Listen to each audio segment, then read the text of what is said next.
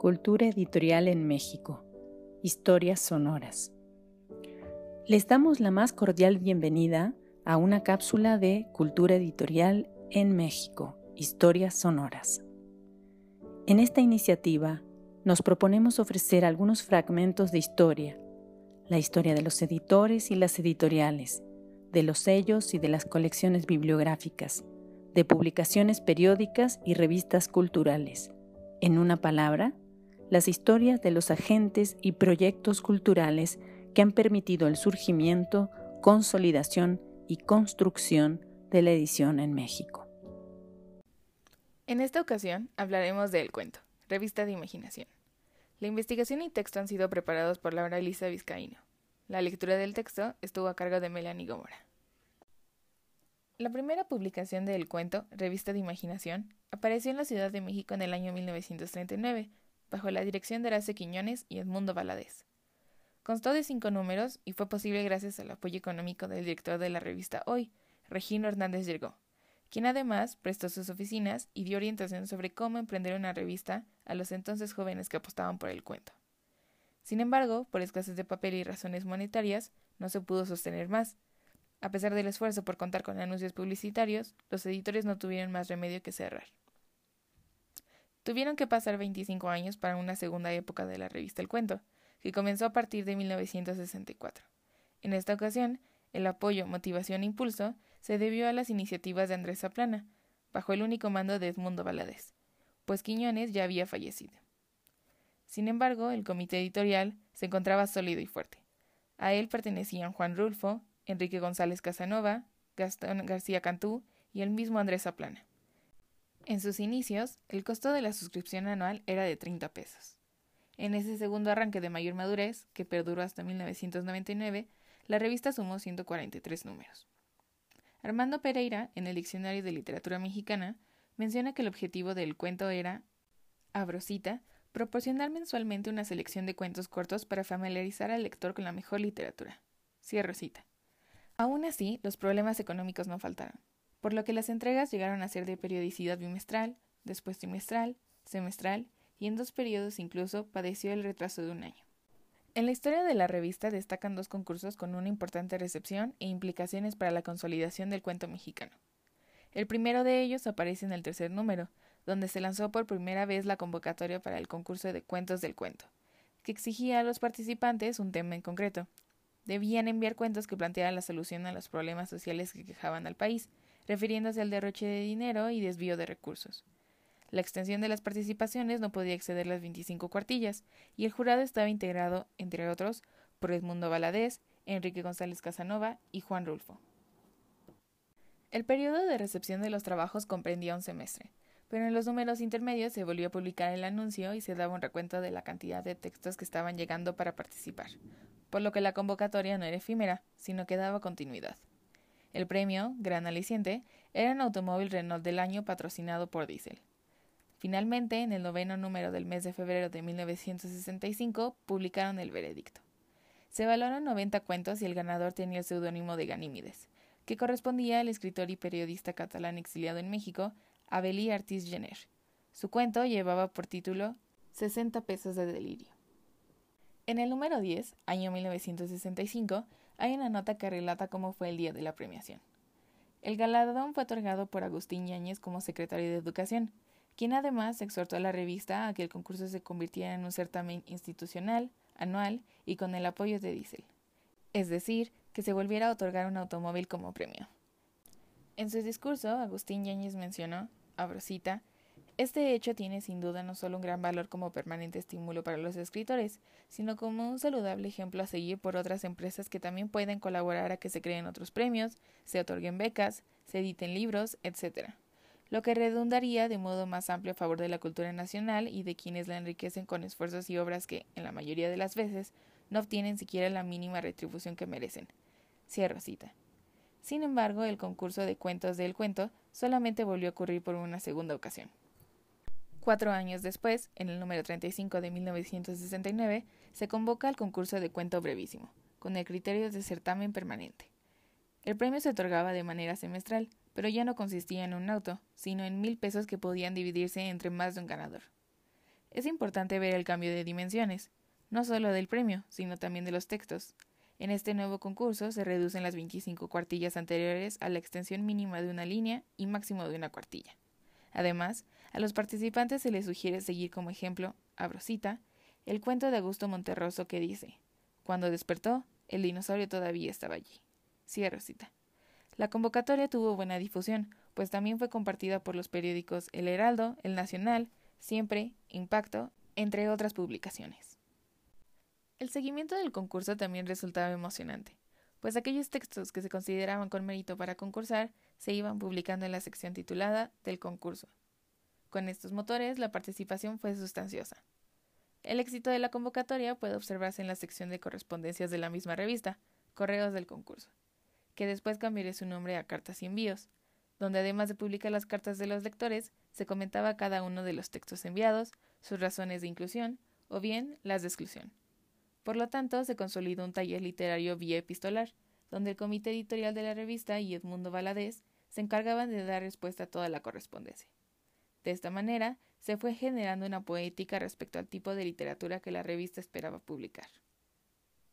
A continuación, dos respuestas del comité a los textos que llegaban. Abro cita. Demasiado tremendista su cuento.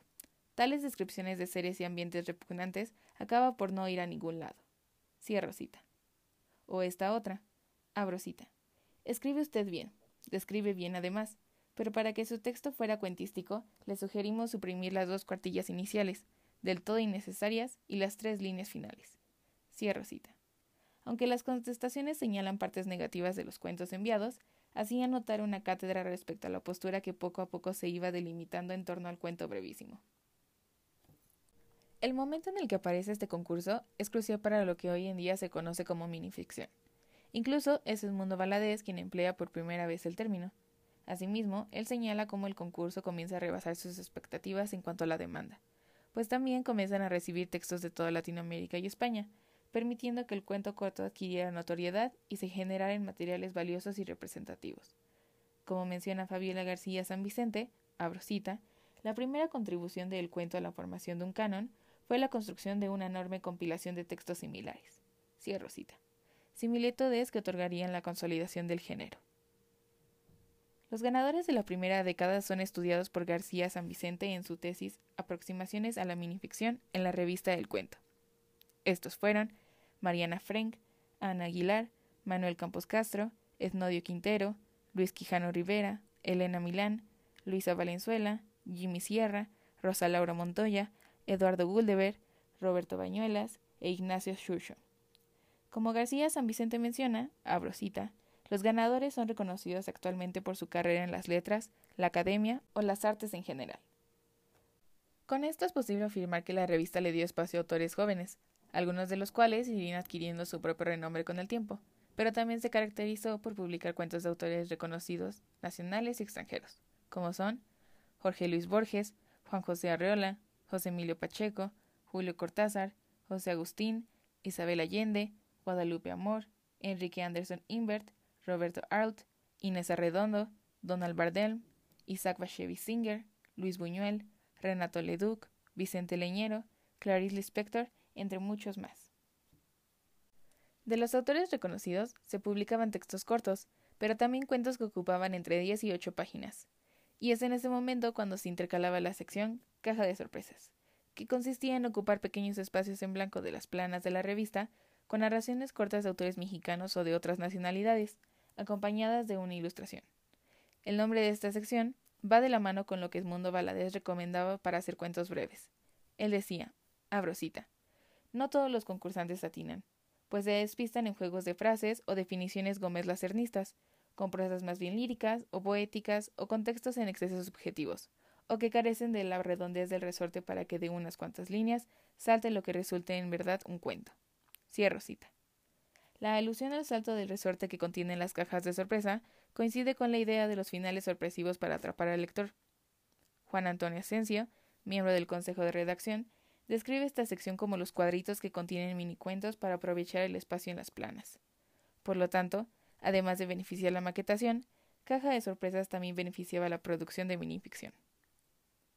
Por otra parte, la revista también contó con reseña de libros, reflexiones teóricas a cargo de grandes cuentistas, biografías de autores, así como una bibliografía de novedades de las editoriales del momento, como eran Joaquín Mortiz, Fondo de Cultura Económica, Siglo XXI, ediciones de la UNAM o la CEP, publicaciones de la Secretaría de Hacienda y Crédito Público, entre otras.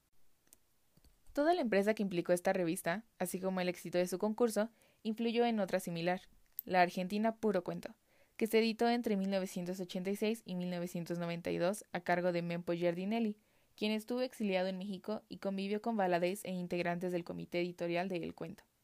Mientras que en Honduras, la revista Imaginación, publicación periódica a cargo de Julia Escoto, convocaba a escritores a participar en su concurso de cuento súbito. Los títulos de las publicaciones y el certamen refieren directamente a la importante revista que editó el mexicano Edmundo Valadez. En 1981, la revista El Cuento recibió el Premio Nacional de Periodismo. Sin embargo, atravesaba una fuerte crisis económica, por lo que se incorporó a García Valadez Editores S.A., editorial sostenida a su vez por Grupo Editorial Especializado. En el año de 1994, Edmundo Valadez falleció, y el consejo de redacción continuó gracias a Juan Antonio Asensio, Agustín Mosreal, José de la Colina y Heracles Cepeda, para cerrar sus puertas de manera definitiva en 1999 por falta de subsidio tal como lo anuncia Adrián García Valadez en el último número de la revista. Como se sabe, Edmundo Valadez también aportó a la cuentística mexicana con su propio cuentuario, La muerte tiene permiso, publicado por el Fondo de Cultura Económica en 1955, y su antología, El libro de la imaginación, publicada por la misma editorial en 1976, donde se recopilan más de 400 textos breves de distintos autores del mundo con temáticas variadas. En 1981 reunió 27 cuentos destacados de su revista para una antología compilada por la UNAM que lleva por título Los cuentos del cuento. Desde el 2015, la revista tiene su propia biblioteca digital, proyecto auspiciado por García Valadez Editores con el apoyo del Fondo Nacional para la Cultura y las Artes, donde se encuentran digitalizados los 148 números. Puede consultarse en www.elcuentorevistadimaginación.org. Además de que pueden revisarse los ejemplares completos, la página contiene un índice de autores e ilustradores, lo que permite una búsqueda concisa. Pues en conjunto, la revista de Valadez es un compendio de poética sobre el cuento, pero sobre todo es un acervo de la narrativa de autores canónicos, o de aquellos que en su momento no lo eran y ahora son representativos del género. Para conocer más sobre la historia del cuento, les sugerimos se dirija a las obras que sirvieron como bibliografía del texto leído. Entre ellas se encuentran el número 131 de la revista, la cual fue un homenaje a Edmundo Valadez, donde varios autores como Asensio y Monreal hablan sobre la trayectoria de la publicación. La tesis de licenciatura de Fabiola García San Vicente, Aproximaciones a la minificción en la revista El Cuento, publicado por la UNAM en 2012, y el Diccionario de Literatura Mexicana siglo XX, que fue coordinado por Armando Pereira y publicado por la UNAM en 2004. Agradecemos a los investigadores y profesionales del mundo del libro y la edición por el apoyo en la elaboración de contenidos. Los interesados en proponer nuevos contenidos, no duden en escribirnos a culturaeditorialmx.gmail.com. Los invitamos a seguirnos en Cultura Editorial en México, Historias Sonoras. Gracias por su atención.